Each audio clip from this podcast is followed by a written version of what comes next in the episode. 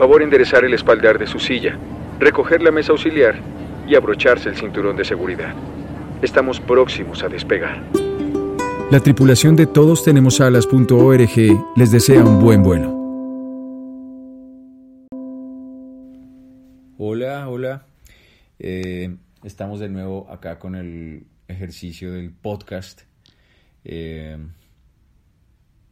y pues en, este, en esta época del año eh, se escucha mucho, ah, ya me metí al gimnasio, o no, este año sí voy a hacer esto, eh, voy, a, voy a cambiar, voy a dejar de fumar, voy a bajar de peso, este año sí, eh, no sé, cambio de trabajo, mil cosas que son como que esas, esas épocas de cierre de, una, de una temporada, inicio de otra.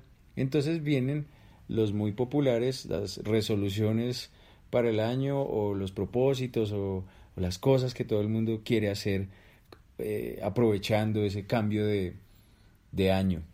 Entonces, hoy, hoy nos acompaña Paula y ella pues eh, también nos va a dar su punto de vista sobre este tema. Entonces vamos a hablar de esas resoluciones para el nuevo año, de esos propósitos que se plantean muchas personas con esto, con en este momento, en estos días. Entonces, a ver, ¿qué nos vas a compartir? Pues eh, yo creo que por mucho tiempo estuve definiéndome muchos propósitos y llegaba final de año y me daba cuenta que muchas de las cosas que me había propuesto no las había logrado, entonces sentía un resto de frustración. Em, entonces decidí no tener más propósitos.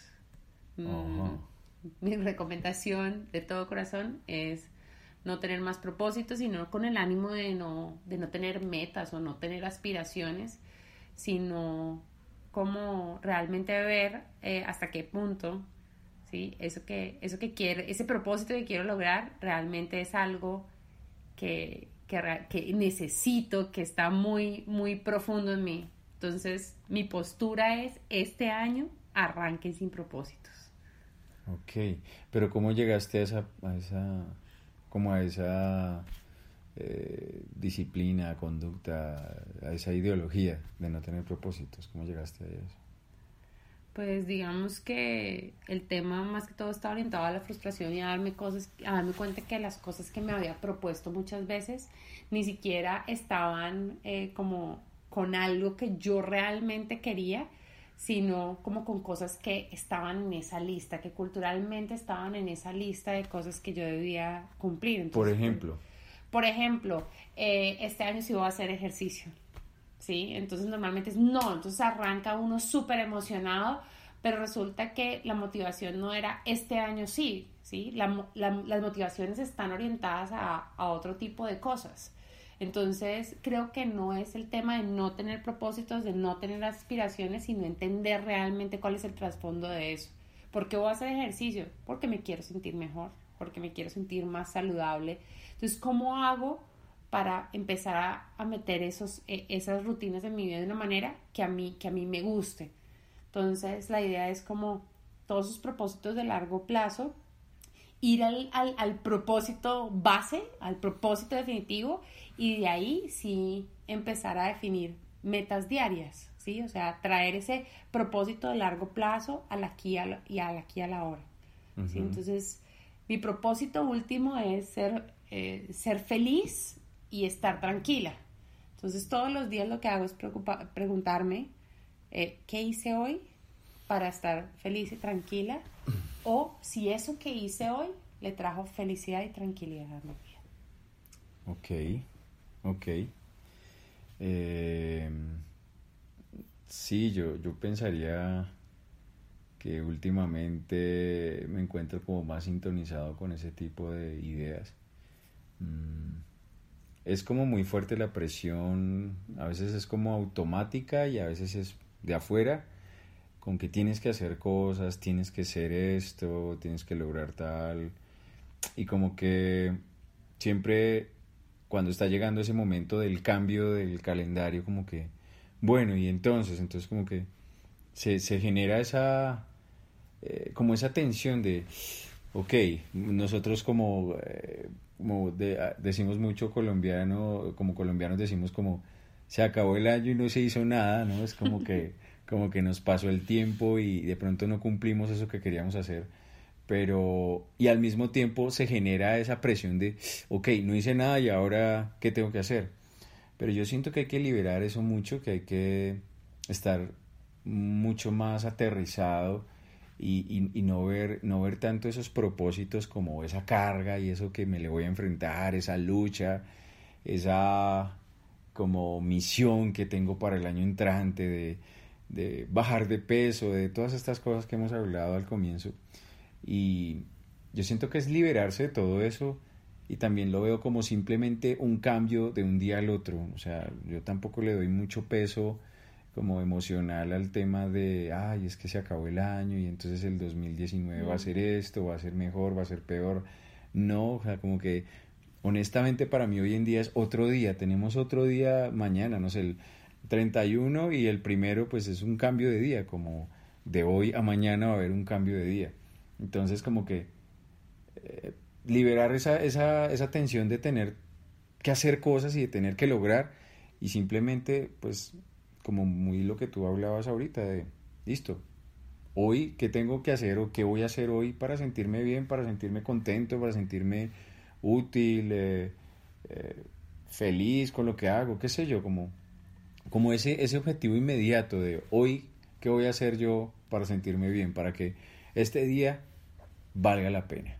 Entonces, ese se convierte como en el, en el propósito o resolución, es una cosa como de día a día. Estoy completamente de acuerdo contigo. Aparte de eso, al no tener que limitarlo en el tiempo, sino al estar completamente abierto, ¿sí? empieza uno a aprovechar las oportunidades que el día a día te va ofreciendo, ¿sí? Entonces es como, uff, ven, miramos esto, ¿sí? aprovechamos como toda esa cantidad de posibilidades que nos dan.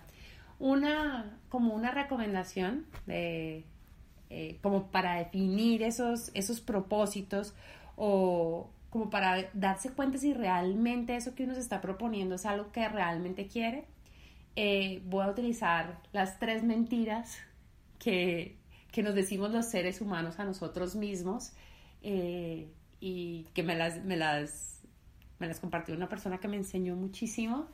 Y básicamente esas tres mentiras son las que yo tengo en cuenta al momento de decir, este es mi propósito. Entonces, la primera es pensar que somos lo que tenemos. ¿Sí? Entonces, este año sí compro el carro, este año sí compro la casa, entonces es realmente, ¿eso lo quieres realmente para ti o hace parte de ese yo soy lo que tengo? La segunda mentira es yo soy lo que hago.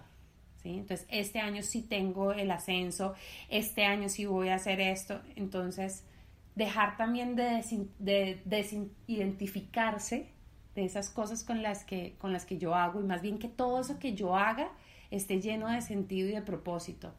Y por último, es yo soy lo que los demás piensan de mí.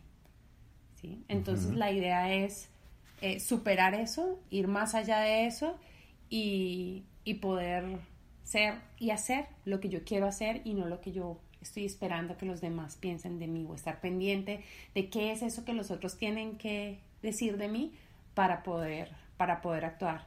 Entonces creo que esas tres, esas, liberarnos de esas tres mentiras nos permiten abrir la mente, ¿sí? tener un, un propósito que, que, es el que queremos realmente lograr y hacer, de ese, o sea, hacer del día a día un paso más en ese, en ese gran propósito, permitiendo que todas las posibilidades de las que estamos rodeados nos ayuden.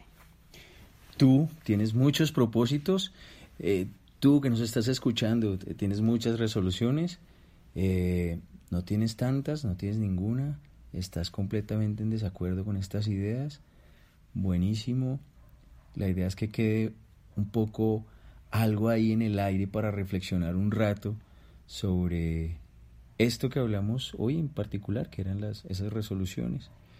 Eh, gracias por tu tiempo, gracias por escucharnos y todo esto hace parte de un proyecto llamado todos tenemos alas.org y vamos a seguir Vamos a seguir contando más y más cosas por acá. Bueno, nos vemos pronto. Chao. Chao. Porque todos tenemos alas, pero algunos no sabemos por qué.